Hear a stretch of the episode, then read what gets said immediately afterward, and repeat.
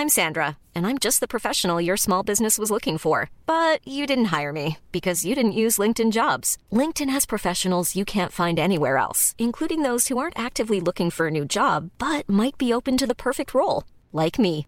In a given month, over 70% of LinkedIn users don't visit other leading job sites. So if you're not looking on LinkedIn, you'll miss out on great candidates like Sandra. Start hiring professionals like a professional. Post your free job on linkedin.com/people today. Bonjour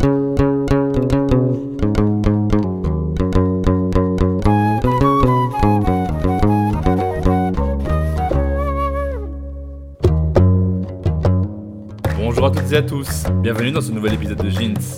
Aujourd'hui, on va en revenir à la science pour comprendre tous les mythes qui restent encore bien ancrés dans nos têtes sur ce que les hommes ont dans le froc. Alors oui, on va le dire crûment, on va parler de queue, de zob. Tout, tout, tout, vous saurez tout sur le zizi. Les petits, les gros, les laids, les beaux, les durs et les mous, les touffus, les joufflus, les couillus, les ridés, les retroussés, tout. Ceux qui sont à droite, ceux qui sont à gauche, vraiment tout. Alors pourquoi en parler? Eh bien, si les hommes s'étaient contentés d'avoir un pénis, c'est-à-dire un sexe biologique, ils n'auraient pas plongé dans les abîmes de l'angoisse.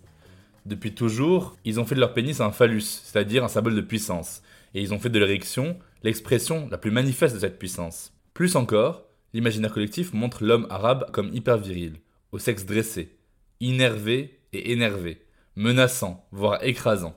Et puis l'homme musulman, lui, applique tout un tas de croyances limitantes autour de son sexe.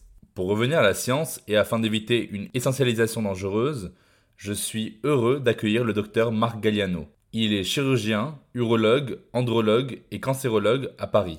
Il a cumulé les diplômes de spécialisation sur la médecine de l'homme depuis qu'il a foulé les hôpitaux de Paris pour la première fois en 98. Spécialiste du cancer de la prostate, de la maladie de la péronie, de la chirurgie de la verge, avec plus de 500 circoncisions réalisées, il est depuis l'an dernier l'auteur d'un manuel pour comprendre son pénis, intitulé Mon sexe et moi, aux éditions Marabout.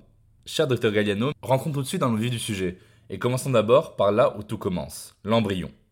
Arrêtez-moi si je me trompe, mais nous ne sommes ni mâles ni femelles jusqu'à la sixième semaine de notre vie intra-utérine. Nous sommes donc tous, originellement, bisexués.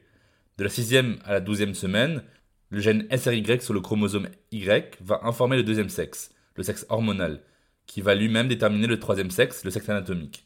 Cela veut aussi dire qu'à moins que ce gène s'exprime, nous sommes d'abord tous des embryons femelles. Ça veut donc dire qu'à moins qu'on reçoive des flux de testostérone, on naît avec un clitoris plutôt qu'un pénis. Est-ce que ça veut dire qu'à la base, clitoris et pénis ont la même structure? Alors, au niveau embryologique, en effet, on a au départ une indifférenciation sexuelle qui se fait au cours de la gestation. Et c'est pour ça que quand on fait les échographies euh, trop tôt et qu'on veut absolument savoir le sexe de l'enfant, c'est compliqué parce que pour l'échographie, c'est difficile de voir, euh, de faire la différence entre un clitoris et en effet un euh, pénis, puisque les structures à la base sont exactement les mêmes et le, le renflement est le même. Donc il faut attendre en général la septième, huitième semaine. Alors aujourd'hui, les échographes sont de plus en plus pointus. On a des échographes en 3D qui permettent de terminer le sexe un peu plus tôt. Mais en effet, au départ, il n'y a pas de déterminisme. Et puis, ce qui est intéressant, c'est de savoir que nous, les hommes, nous avons des organes sexuels féminins sur nos testicules qui évidemment ont involué, qu'on appelle les organes de Muller, par exemple, qui sont les anciens ovaires. Et euh, on les a en général pas très loin de la tête de l'épididyme.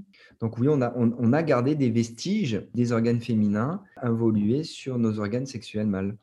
Mais donc ça veut dire que le clitoris potentiellement est aussi euh, un organe qui peut se mettre en érection Mais totalement.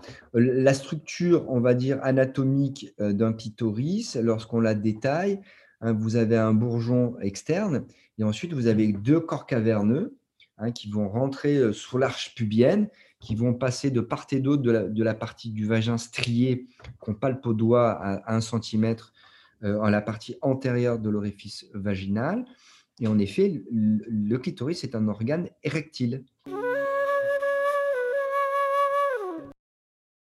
Si on fait un bond dans le temps d'une vie, j'ai appris qu'en France, 10 à 20% des garçons sont circoncis. Pour le musulman, la circoncision incarne une étape décisive, car l'opération subie par l'enfant est un rite d'accomplissement qui fait de lui un homme musulman, avant l'âge de 8 ans, de préférence, distinct à la fois de la femme et du non-musulman. Une chose est sûre, c'est qu'il n'y a pas de mention de la circoncision, ritsen, dans le Coran, mais la légalité de la circoncision serait justifiée par le verset 124 de la vache. Rappelez-vous quand le Seigneur éprouva Abraham pour certaines prescriptions. Elles correspondent notamment à cinq prescriptions pour le corps, détaillées dans un hadith, dont une est la circoncision.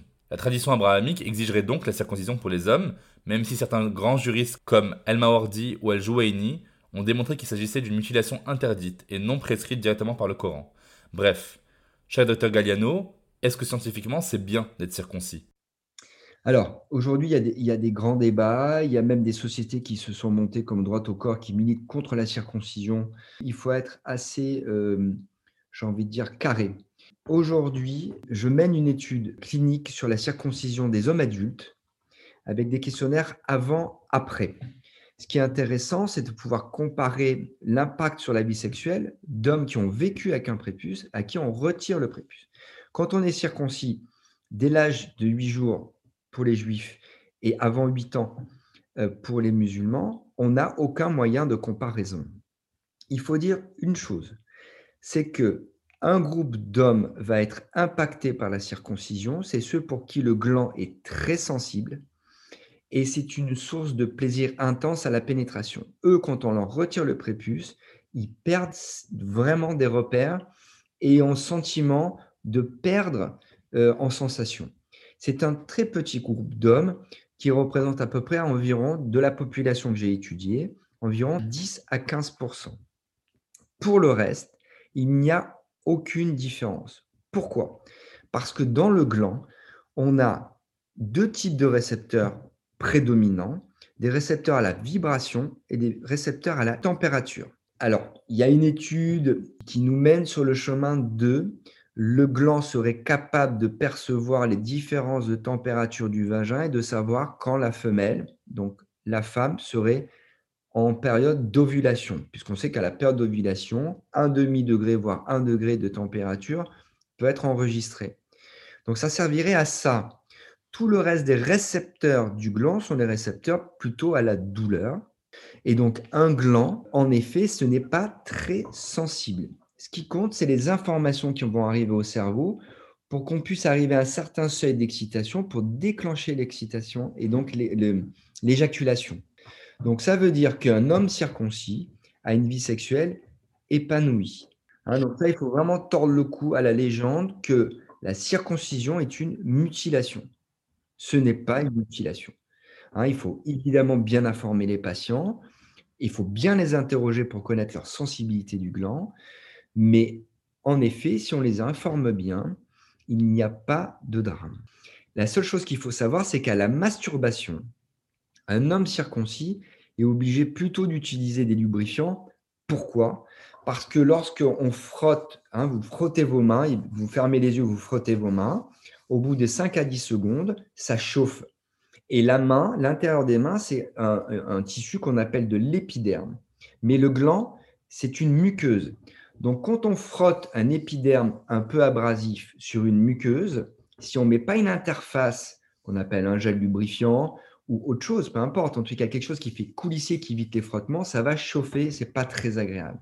Donc, le prépuce, c'est vrai que lorsqu'on se masturbe avec un prépuce, c'est plus agréable et bien sûr, c'est beaucoup plus facile. Cher docteur, je ne vais pas vous poser la question, je vais me permettre de répondre à votre place la taille, ça ne compte pas. A priori, le point G féminin se situerait à 3 ou 4 cm dans l'entrée du vagin, vers le haut, côté ventre. Le clitoris, lui, n'est même pas un mystérieux point à atteindre à l'intérieur. Donc, en relation hétérosexuelle, pas besoin d'avoir un anaconda entre les jambes pour satisfaire sa partenaire. Mais les stéréotypes perdurent. Une étude de 2017 sur la taille des sexes en érection dit que la moyenne française s'établit à 13,6 cm, alors que les Libanais sont à 16,82 cm et que les Marocains et Tunisiens sont à 15. Est-ce que les bruits de couloir auraient une base statistique ou tout ceci ne serait qu'une construction fantasmée? Est-ce que la taille, ça compte pas un petit peu quand même finalement? Alors, je vais, vous répondre par une autre étude qui a été publiée l'année dernière. Euh, on a interrogé des femmes, justement, c'est là où c'est intéressant. Et en effet, lorsqu'on pose la question à des femmes, est-ce que vous voudriez avoir un mari, un compagnon avec une grande verge? La réponse est non. Par contre, pour l'histoire d'un soir, c'est plus excitant d'avoir une verge plus grande. Donc, en effet, au quotidien, une verge trop grande, donc pas adaptée forcément à l'anatomie d'une femme, c'est plus de contraintes que de plaisir. Un vagin en repos, ça mesure 7 cm. Donc, euh, globalement, avec l'excitation, l'élasticité de, chacune des personnes, le vagin peut être peut doubler, voire euh, tripler en longueur. Ensuite, il faut savoir qu'on percute le col de l'utérus ou on va percuter le cul-de-sac vaginal antérieur ou postérieur. Donc après, c'est vraiment plus source de plaisir, mais source de désagrément, voire de blessure. Il faut savoir que les récepteurs euh, sensoriels au niveau d'un vagin sont en effet au niveau de la partie striée et qu'il y en a aussi au niveau du col de l'utérus. Donc globalement, tout le reste du vagin, c'est une poche extensible avec très peu de récepteurs.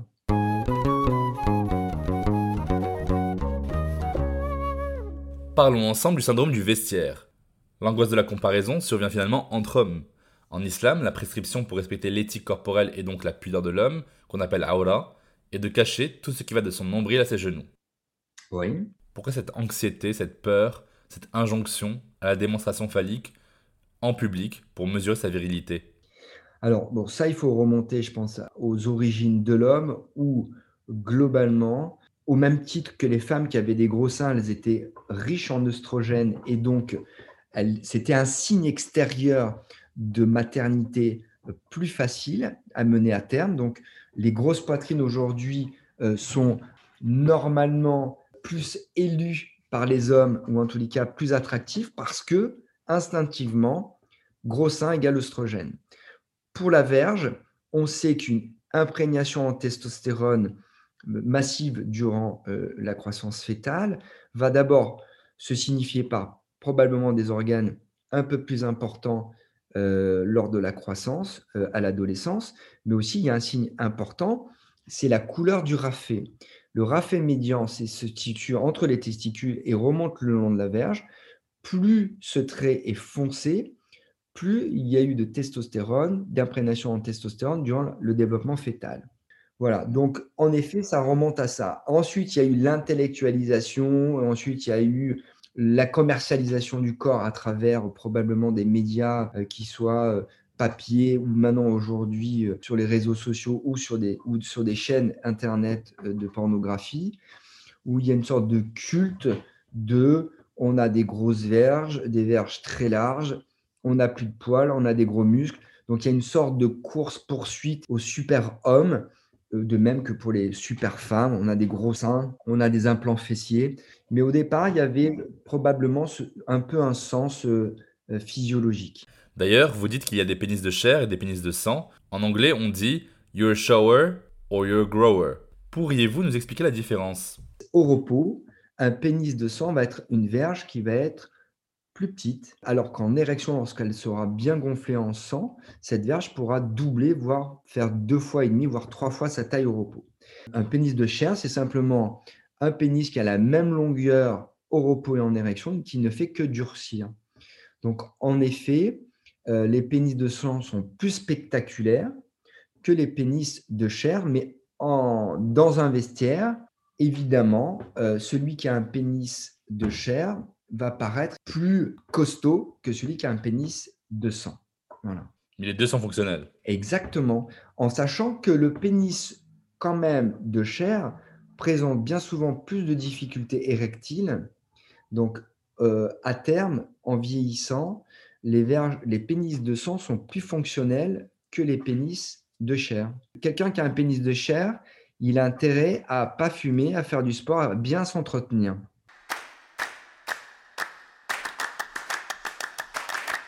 Avant de poursuivre, un petit aparté sur l'histoire du phallus et plein d'anecdotes mythologiques ou historiques inspirées directement du livre de l'anthropologue Olivier Gazalet, qui vous étonneront sûrement. La verge a longtemps fait l'objet d'un culte, nommé Phallusie, aussi ancien que les premières civilisations. Tandis que les Égyptiens croyaient que le dieu Amon avait engendré le monde en avalant sa propre semence, avant de la recracher, les Mésopotamiens pensaient que le dieu Enki avait créé le tigre et l'Euphrate en les emplissant de son éjaculation. Quant aux Phéniciens, ils baptisèrent leur dieu principal du nom d'Assur, signifiant à la fois l'heureux et le pénis. En Inde, on raconte que la verge de Shiva, surgit du monde inférieur, a grimpé jusqu'aux cieux et que tous les dieux se sont prosternés pour la vénérer. Au Moyen-Orient, il n'était pas rare que le nouveau roi mange le pénis de son défunt prédécesseur pour absorber son pouvoir. Le pénis parfois constitue même un trophée de guerre. Par exemple, lorsque les Égyptiens conquirent la Libye en 1200 avant Jésus-Christ, ils en revinrent avec un trésor de 13 240 pénis. Pourquoi ce culte du phallus? On rappelle quand même que les éphèbes ont les joues imberbes et la verge menue. A contrario, ceux qui ont un gros phallus évoquent l'animalité. Les satyres, les barbares, les esclaves, ils sont dits étiphaliques, ils ont des phallus en érection. Ils sont même atteints, selon certains, de priapisme. D'ailleurs, chez les Romains, le petit dieu Priape, qui souffre d'une érection douloureusement continue, passe pour un enfant monstrueux, rejeté par sa propre mère, la belle Aphrodite. Au Tibet, une longue tradition de phallomancie, c'est-à-dire la divination à partir de pénis, prophétise le pire malheur à celui dont le pénis atteint les talons lorsqu'il s'accroupit. Même pronostic chez les hindous. Un traité astrologique sanskrit datant du XVIe siècle annonce la pauvreté et la stérilité à l'homme trop bien doté. Le mépris à l'égard des porteurs de gros sexe prend aussi souvent une coloration raciste. L'hypertrophie de l'organe des hommes noirs, des arabes, des ouvriers et des domestiques était reconnue comme l'indice majeur de leur bestialité. Ou même l'exposition de Vincennes au début du XXe siècle qui donnait à voir des captifs noirs réduits à imiter le comportement de singes, au pénis énorme, pour placer leur valeur dans la sauvagerie, entre leurs jambes, plutôt que dans leur cerveau. Les sauvageons d'Afrique noire et d'Afrique du Nord sont construits alors comme des êtres guidés par leurs bas instincts. Revenons maintenant, après cette page d'histoire et de mythologie, au cœur de notre propos.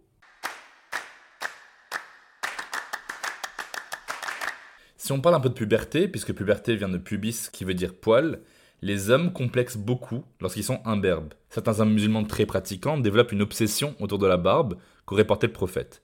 Cela ferait partie de la fitra, ce qui relève de la plénitude physique de l'homme, de sa beauté masculine.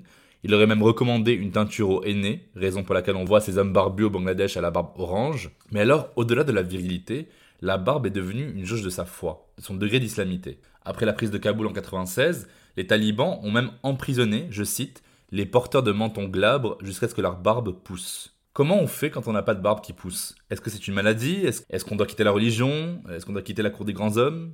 Alors absolument pas. Vous avez euh, aujourd'hui la possibilité par la chirurgie plastique euh, de faire des greffes de poils, qu'on peut faire des greffes de cheveux. Il est aussi possible, mais sous contrôle médical, éventuellement d'avoir des doses de testostérone pour activer, euh, en tous les cas, l'apilation, la pousse du poil dans les zones androgéno-dépendantes. C'est le visage, le torse, le pubis. La barbe, aujourd'hui, euh, par euh, les occidentaux métrosexuels, c'est aussi une façon de se viriliser.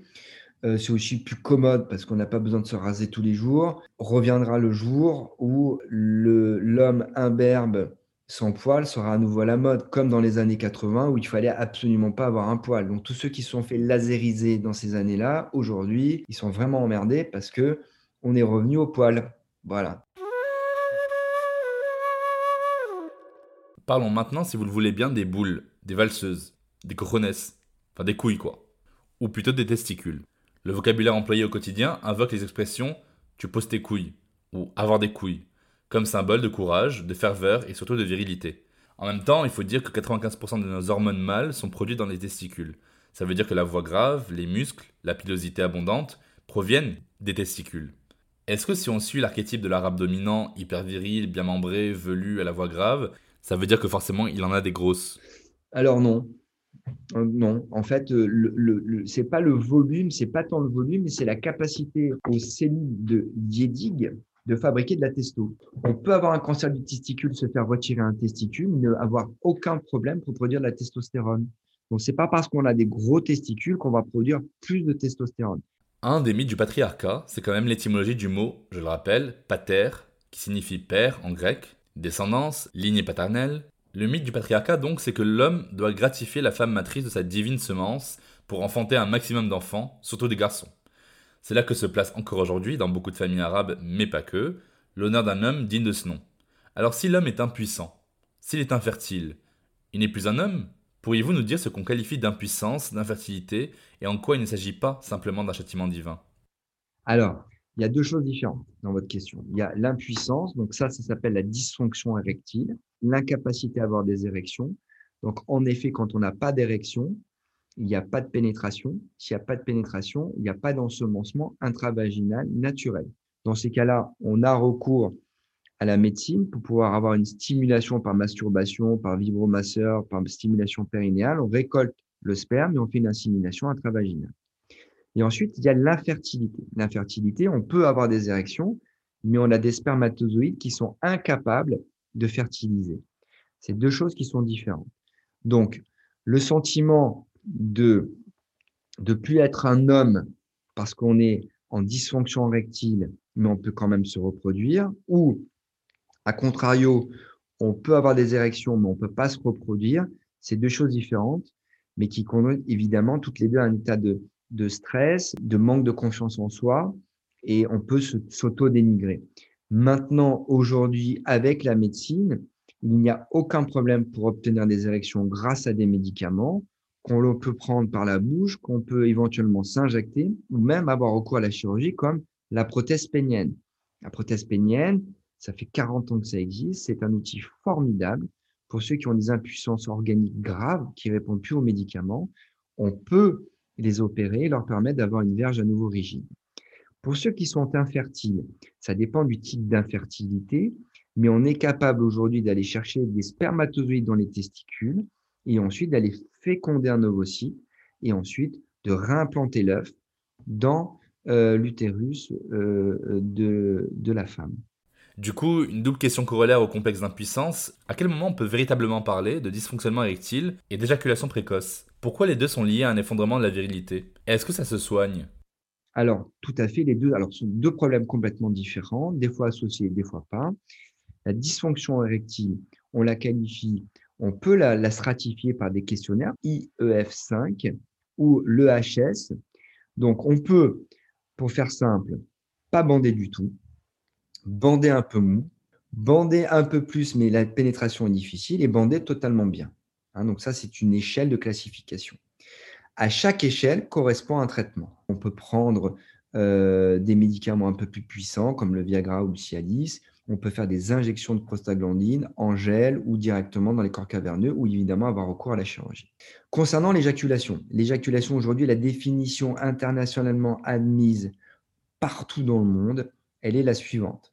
Elle ne concerne que les hétérosexuels, puisque c'est une pénétration vaginale qui entraîne une éjaculation en moins d'une minute, dans 80% des cas, une éjaculation qu'on ne peut jamais retenir et qui entraîne un retentissement psychologique en sachant que tous les hommes sont éjaculateurs prématurés, une fois dans leur vie, une fois par jour, une fois dans le week-end, une fois dans la semaine. Pourquoi? L'éjaculation est liée à un phénomène d'excitation et de seuil d'excitation. Lorsqu'on arrive à ce seuil, il est difficile de pouvoir retenir l'éjaculation. Mais il faut savoir une chose, et ça je le dis clairement aux auditeurs, on peut éjaculer sans plaisir et on peut avoir du plaisir sans éjaculer. C'est deux choses différentes. L'orgasme, c'est lié à une contraction des muscles du périnée, ok, mais surtout c'est lié à la sécrétion dans le cerveau de petites molécules du plaisir qu'on appelle des endomorphines, euh, qu'on appelle l'ocytocine, qu'on appelle la dopamine. Donc, on peut être euh, privé de sa prostate, privé de ses vésicules séminales, donc privé de toute sécrétion, mais on aura quand même des orgasmes intenses. A contrario, on peut très bien simuler un orgasme en éjaculant sans avoir eu de plaisir. Donc, il faut apprendre à se connaître, il faut apprendre justement à jouer avec ce seuil d'excitation pour pouvoir avoir du plaisir par vague. Mais en tous les cas, euh, ce sont deux choses différentes. Hein. L'impuissance, la dysfonction rectile et l'éjaculation. Et la précocité, ça peut se résorber avec le temps? Bien sûr, euh, il faut faire la différence entre l'éjaculation prématurée primaire, c'est-à-dire c'est quelqu'un qui n'a jamais pu se retenir, versus quelqu'un qui a développé une éjaculation prématurée parce que peut-être euh, sa femme est en retour de couche, il y a une tension dans le couple, il y a une tension, une tension dans le travail, et puis il y a des causes aussi mécaniques. On peut avoir un frein trop tendu qui fait un peu mal, toute douleur, tout stress émotionnel ou toute douleur physique va entraîner une éjaculation plus rapide. Hein. Il faut savoir que dans la nature, l'éjaculation chez les mammifères, même les grands mammifères prédateurs comme le lion, ça va très vite. Pourquoi? Parce que c'est une mise en danger. Donc il ne faut pas oublier que dans notre cerveau arrière, qu'on appelle l'archéocérébellum, hein, tous les comportements qu'on a pu acquérir depuis que la première bactérie s'est développée sur Terre, ce sont des comportements qui sont à risque. Donc ensuite, on peut intellectualiser ça. Donc ça peut se travailler par la respiration, ça peut se travailler tout seul ou à l'aide d'un sexologue ou à l'aide d'ouvrages qui sont très bien faits. On peut arriver à gérer euh, son seuil d'excitation et donc son éjaculation. Il ne faut pas oublier que le tantrisme en Inde, le taoïsme en Chine, ça a plus de 2000 ans, 3000 ans, et que dans ces contrées, on sait très bien que l'éjaculation n'égale pas forcément euh, plaisir, n'égale pas forcément orgasme. Voilà. Je pense à toutes les auditrices hétérosexuelles qui ont souvent une charge sexuelle énorme au niveau de la gestion de la contraception avec leur partenaire. On a vu lors de l'épisode 2 avec l'imam Tariq Oubrou qu'en islam, la contraception n'est pas du tout interdite. Pourquoi alors ce sont encore les femmes qui subissent le fardeau de gérer le moyen contraceptif, qui parfois a des effets secondaires sur le corps? Est-ce que la vasectomie empêche le plaisir? Est-ce que les préservatifs sont si chers? Est-ce qu'il n'y a aucun autre moyen contraceptif pour l'homme? Euh, la charge, elle, elle, n'est plus aussi évidente et j'ai envie de même dire plus, elle n'existe pas. Euh, le préservatif aujourd'hui est remboursé par l'assurance maladie. Sur ordonnance, on peut avoir un remboursement de préservatif. Hein. le laboratoire Majorel a négocié auprès euh, du ministère de la Santé un remboursement des préservatifs. Donc, ce n'est pas un problème d'argent, premièrement. Deuxièmement, il existe deux moyens de contraception, dont un qui est en train de se développer beaucoup chez les jeunes, c'est l'anneau contraceptif, l'androswitch, qui permet de remonter les testicules, de chauffer les testicules et donc de diminuer euh, la fertilité des hommes. Donc c'est une méthode qui est réversible. Et enfin, il y a une méthode qui est définitive, qu'on appelle la vasectomie, euh, qui est en train de beaucoup se développer en France. Et, je suis très heureux d'en faire de plus en plus, euh, dans un cadre évidemment médical où il y a des règles à, respecter, euh, mais en tous les cas, la charge du contrôle des naissances, elle n'est plus obligatoirement laissée aux femmes. Donc c'est une discussion qu'il faut avoir avec euh, vos compagnons, vos maris, mais en tous les cas, il y a d'autres moyens pour pouvoir contrôler les naissances. Dans votre livre, vous dites que pour bander, il faut lâcher prise. Il faut être complètement détendu. Ce qui est contre-intuitif, le miracle de l'érection est un phénomène qui conjugue le psychique et le somatique, le corps et l'esprit. Du coup, je me demandais, est-ce que pour un homme, l'érection face à un corps masculin ou féminin est un indicateur de son orientation sexuelle? Alors, non, la réponse est clairement non. Euh, vous avez des érections qui sont automatiques. Hein, donc, on peut avoir des érections automatiques. Par exemple, vous êtes assis, vous commencez à, à serrer vos cuisses, à les écarter, à les serrer, vous faites jouer vos adducteurs, vous avez à un moment donné du sang qui va arriver à la verge. Donc il y a des érections qui sont réflexes. Donc ça ne veut absolument pas dire, si vous bandez deux mains devant un homme, que vous êtes forcément homosexuel. Bander est un miracle. Depuis qu'on est enfant, on se voit avec cette verge dure le matin ou pour n'importe quelle raison, ça bande à tout va, à tout craint. On pense que c'est absolument facile, naturel et qu'on peut bander à volonté ou sur commande. C'est pas possible les hommes sont sous un flux de cortisol et d'adrénaline qui est l'antidote de l'érection. Pour bander, il faut que ce flux de cortisol et d'adrénaline s'arrête. Il faut sécréter des vasodilatateurs qu'on appelle le monoxyde d'azote. Donc il faut qu'il y ait un alignement entre la tête et le corps. Si on accepte le fait que pour bander, il faut être détendu, il faut donc lâcher prise, il faut être détendu, il ne faut pas être dans le contrôle permanent de je vais être bon, je vais être fort, je vais en mettre plein la vue, euh, je vais tout démonter. Non, il faut simplement être à son écoute, à l'écoute de l'autre et à un moment donné lâcher. Et plus on lâche, plus on a de plaisir, plus on est à l'écoute de son corps et donc capable d'écouter l'autre. Si on n'est que dans l'écoute de l'autre, on s'oublie soi-même et c'est là où, dans cet hyper-contrôle, on passe à côté de l'essentiel. Un rapport sexuel, c'est un langage non verbal. C'est une autre forme de communication. Hein, il faut être en permanence euh, dans, cet échange, mais il ne faut pas s'oublier. Dans beaucoup de cultures du monde, et aussi dans la culture arabe, arabo-musulmane, disons, il y a toute une pharmacopée de stimulants sexuels et de produits aphrodisiaques puissants, rapportés notamment par de grands médecins comme El Suyuti ou Ibn Jazar. Exemple, le musc, le gingembre, le galanga, les fèves. Alors docteur, est-ce que c'est efficace comme une petite pilule bleue de Viagra? Non. La réponse est claire, c'est non. Mais par contre, l'effet placebo, dans n'importe quelle molécule, dans, tout ce qu'on prend, c'est 30%. L'effet nocebo, donc c'est l'effet négatif, donc c'est tous les effets secondaires qu'on peut éventuellement euh, attendre d'une molécule. C'est la même chose, c'est 30%. Donc ça veut dire quand on prend quelque chose qu'on y croit, ça marche dans 30% des cas. Mais évidemment, si vous comparez euh, du gingembre, ça marchera pas par rapport à l'efficacité d'un Viagra, puisque lui va agir sur des, sur des, sur des enzymes qui va augmenter la, sécrétion de monoxyde d'azote. Donc on fera jamais mieux qu'un médicament. Il faut que je vous pose la question aussi. Qu'en est-il de la prostate? Non, pardon. Je vais poser la question de manière beaucoup plus cash. Qu'en est-il de l'orgasme prostatique? Est-ce que les hétérosexuels détendus du slip et les homosexuels passifs ont une longueur d'avance en termes de plaisir ressenti? Alors, j'ai envie de dire une longueur d'avance, oui et non. La prostate, euh, elle a trois fonctions. Elle a une fonction de euh, fertilisation. Donc, elle a une fonction lorsque les spermatozoïdes passent dans la prostate, ils vont devenir actifs, premièrement. Deuxièmement, la prostate, c'est une grosse amygdale qui filtre et qui empêche les germes d'aller attaquer les testicules. Et enfin, c'est une usine à produire de la testostérone active. Maintenant, euh, se faire masser la prostate, alors il y a des tonnes de sites qui décrivent le plaisir anal, mais bien souvent on confond le plaisir prostatique et le plaisir de la dilatation du sphincter. Donc c'est quand même deux choses différentes, puisque lorsque vous avez par exemple une obstruction, vous mettez un doigt sur la prostate au moment d'éjaculer, ça risque de vous entraîner des brûlures à l'éjaculation et ça risque de vous bloquer l'orgasme, parce que l'orgasme, il ne faut pas oublier que c'est une contraction des muscles du périnée. Donc, lorsque vous avez quelque chose dans l'anus qui bloque la contraction des muscles, alors après, je pense que c'est affaire de chacun. Hein. Après, c'est question d'habitude, mais il ne faut, faut pas oublier qu'il y a l'excitation. Donc, l'excitation d'avoir quelque chose dans l'anus, d'avoir le sphincter qui se dilate, d'avoir la prostate qui est touchée, versus organe de plaisir. Dans la prostate, il n'y a pas de récepteur au plaisir.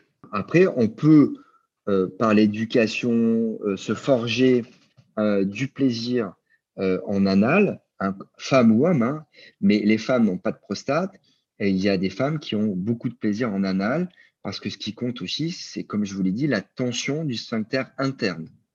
Mais il n'y a pas de point P euh, prostatique, en fait. Alors, il y a cette légende qui dit que le point P, ça serait l'utricule.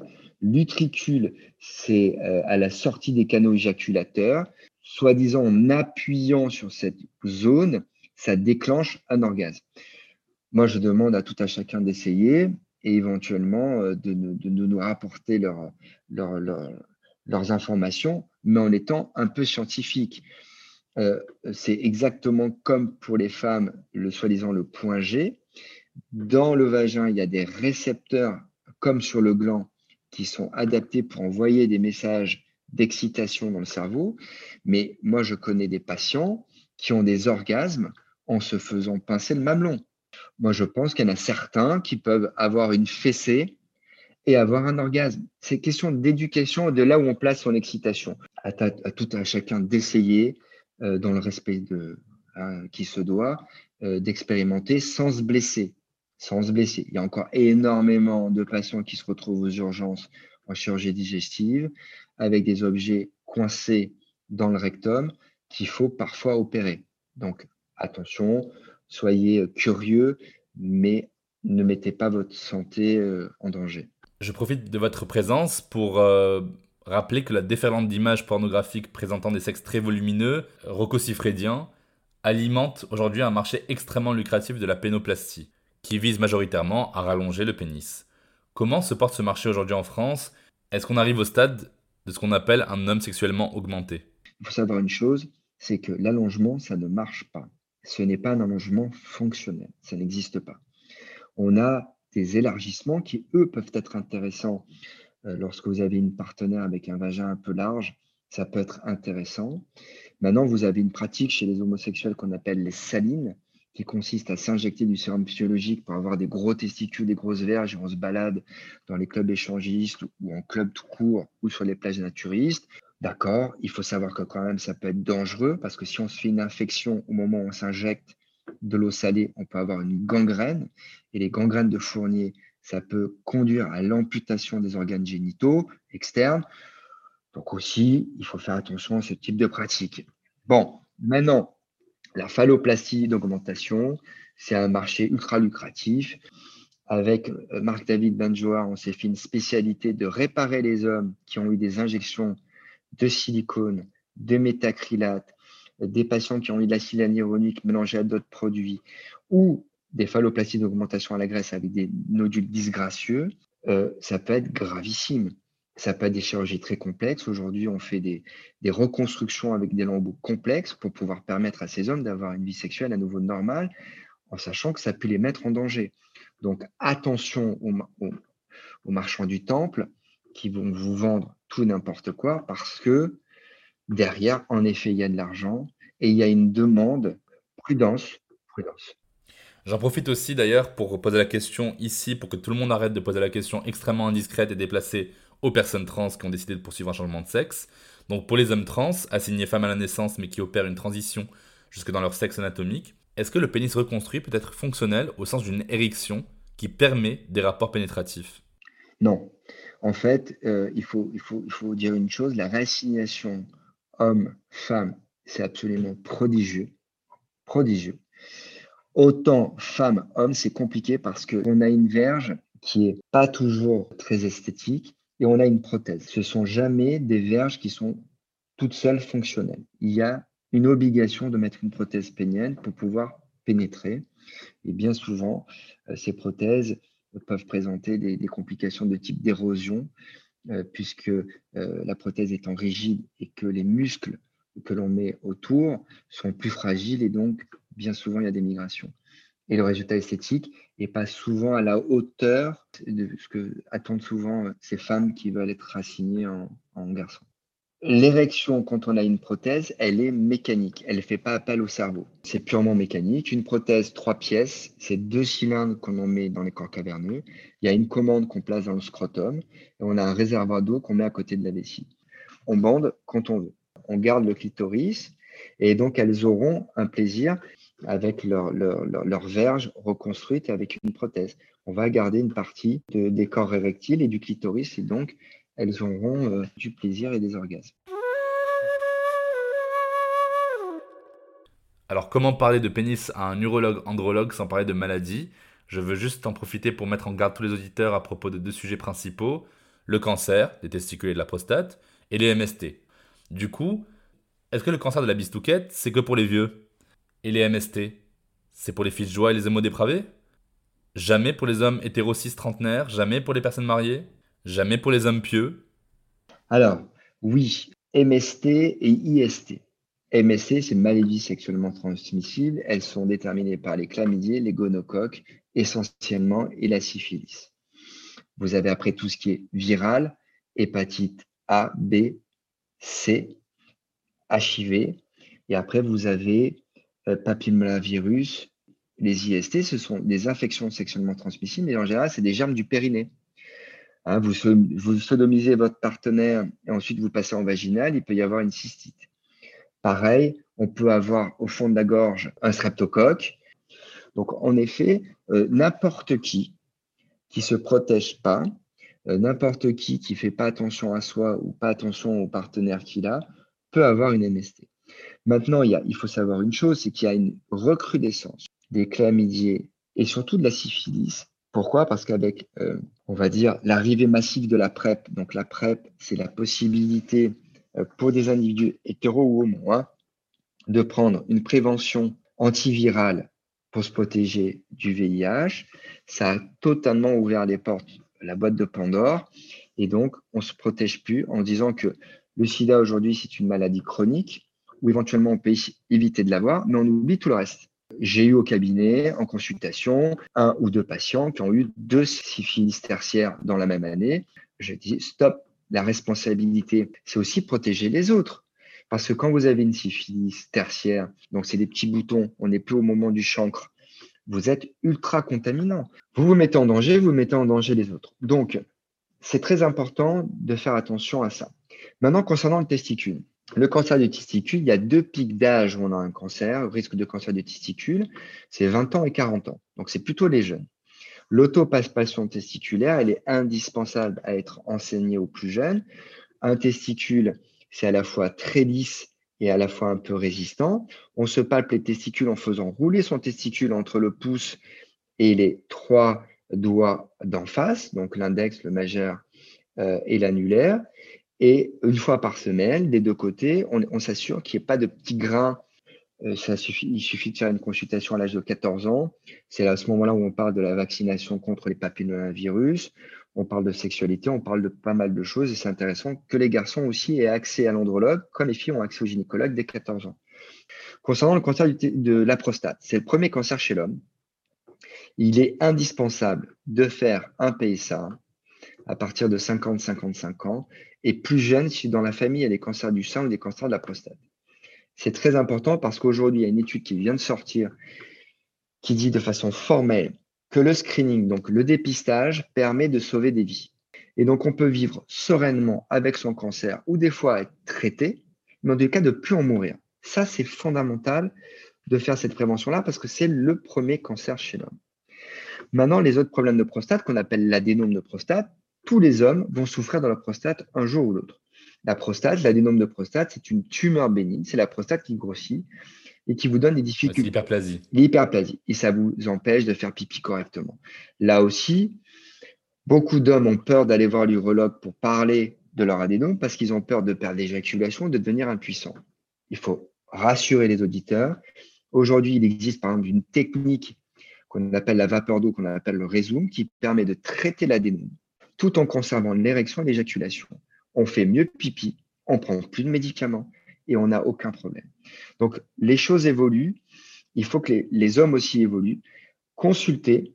Faites attention à votre santé. C'est très important parce qu'une prostate qui grossit, vous allez me dire, bon, bah, on fait moins bien pipi, ça tue personne. Mais si, ça peut abîmer les reins, ça peut être source d'infection, ça peut être source de, saignement, ça peut être source de calcul dans la vessie, de complications. Et le pire, c'est le blocage urinaire. Pour éviter tout ça, prévention, consultation. Finissons par la fin. Pouvez-vous nous dire ce qu'est l'andropause? Est-ce que ça veut dire que passé un certain âge, les hommes n'ont plus de désir, n'ont plus de sperme, n'ont plus le droit à la sexualité? Alors, non. L'andropause, euh, qui n'est pas forcément le, bon mot pour définir le fait que les hommes ont, à un moment donné, une diminution progressive de la production de testostérone par les cellules de Leydig dans les testicules, alors que la ménopause chez les femmes, à un moment donné, il y a un arrêt total et euh, quasiment immédiat de la production euh, parce qu'il n'y a plus au niveau des ovaires de production suffisante. Chez les hommes, ça se fait de façon progressive, mais il faut savoir qu'il y a des hommes pour qui dès 40 ans, ça commence à diminuer, et d'autres hommes qui à 80 ans ont des seuils même faibles, mais fonctionnels. Quelqu'un qui souffre d'andropause, c'est pas que la libido qui en berne ou les érections qui sont moins bonnes. On a des troubles de mémoire, on a une humeur un peu triste, on est un petit peu exécrable, on s'énerve facilement, on dort moins bien, la force, on a moins de euh, résistance musculaire, on se fatigue plus vite, on est moins fort, on perd ses muscles, on fait de l'ostéoporose, on perd ses poils, on a plus de graisse sur l'abdomen, on a plus de sucre et de cholestérol dans le sang. Donc la testostérone, c'est pas que la libido et la sexualité, c'est tout ça. il faut des signes cliniques et il faut des signes biologiques. Et ça se traite très bien.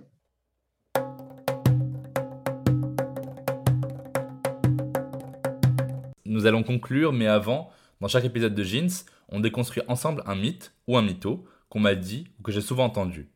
Il y a une dizaine d'années, un camarade de classe me disait après une séance de sport Bah, pourquoi tu veux pas nous la montrer Enlève ta serviette? Il y a que ceux qui ont une petite bite qui veulent pas la montrer. Allez, c'est bon, t'inquiète, toi t'es arabe en plus, y a pas de risque. Pourquoi cette obsession entre hommes de voir le pénis des autres? Alors, ce désir de se comparer, euh, il est euh, aujourd'hui dans le mythe fondateur euh, du paternalisme et de la masculinité, c'est la performance. Euh, l'esprit de compétition, hein, vous faites du sport, euh, vous avez une voiture, il faut qu'elle soit plus grosse que l'autre. Euh, vous avez une femme, il faut que ce soit le plus beau mannequin du monde. L'esprit de compétition, il est partout, il a été introduit partout. Et donc, la virilité à travers la taille du sexe, on est dans un cliché total. Et donc ça, cette déconstruction, elle prendra du temps, mais elle est déjà en train d'être amorcée par le travail des féministes euh, maintenant, il ne faut pas oublier qu'il y a une très bonne réponse à faire lorsqu'on vous demande de faire voir votre sexe, c'est la pudeur. C'est du domaine du privé, c'est mon sexe. Si je ne veux pas te le faire voir, c'est mon droit. Et ensuite, tu n'as pas non plus à fantasmer en fonction de mes origines ethniques la taille de mon sexe, euh, parce que ça n'a strictement rien à voir. Hein, il faut savoir une chose, c'est que on a autant de verges importantes et massives chez les blancs que chez les arabo-musulmans chez les Africains, euh, même chez les Asiatiques. Il faut savoir que la différence avec un Asiatique, c'est qu'au repos, en effet, les études montrent que une verge au repos en Asie, elle est beaucoup plus petite, d'environ 2 cm que pour un caucasien, mais qu'en érection, les Asiatiques arrivent aussi à 13 cm. Donc globalement, quand on prend une courbe de Gauss, donc une courbe de distribution statistique, 80% des hommes sont au milieu de la courbe, et puis vous avez ceux qui sont à gauche euh, plus petits, ceux qui sont à droite qui sont plus grands. Voilà, donc euh, il faut relativiser tout ça. Merci infiniment, Dr Galliano, d'avoir répondu à toutes mes questions. Merci à vous pour, pour m'avoir interviewé. C'est toujours un plaisir de, de pouvoir partager et échanger.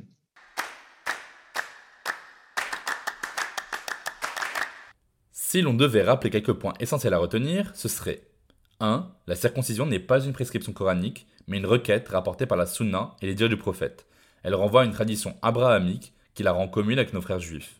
Mais c'est aussi le cas pour certaines ethnies animistes, qui procèdent à une circoncision pour les garçons qui atteignent l'âge de 14 ans. Et c'est le cas pour beaucoup d'Américains athées. En tout cas, le Coran n'indique pas explicitement l'obligation de circoncision. 2. La taille, ça ne compte pas. Quelle que soit votre sexualité, il faut arrêter d'associer les sexes hypertrophiés aux arabes et aux noirs parce que ça les animalise et ça complexe ceux qui n'ont pas de sexe surdimensionné, c'est-à-dire la majorité. 3. Être impuissant n'est pas synonyme d'être infertile. On peut avoir du mal à bander mais s'amuser autrement. On peut être stérile et bander fort. On peut avoir une couille et avoir plein d'enfants. On peut être stérile et adopter plein d'enfants. Ne pas bander ou être stérile ne rend pas moins un homme homme. Merci de nous avoir écoutés. Vous trouverez toutes les références dans la description de cet épisode. Comme d'habitude, je vous mets aussi plein de bouquins, plein de films en rapport avec la thématique de l'épisode pour les plus curieux. On se retrouve tout de suite pour un épisode parallèle de Jeans, cette fois-ci sur le sexe féminin. N'oubliez pas de vous abonner au podcast Jeans et de laisser vos questions, vos commentaires. Allez suivre Jeans sur Instagram, at jeans-du-bas podcast. Partagez autour de vous. Et n'hésitez surtout pas à laisser 5 étoiles si cet épisode vous a intéressé. A très vite dans Jeans.